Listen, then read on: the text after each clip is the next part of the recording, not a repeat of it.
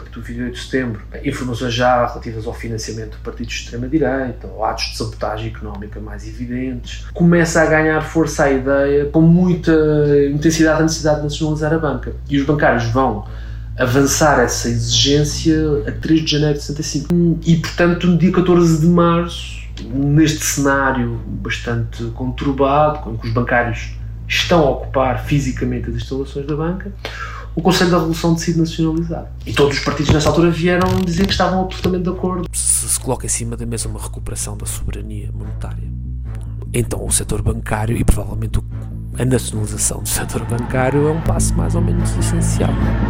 The youth is based solely on the fact that they fully support the anti-apartheid struggle. A banca foi,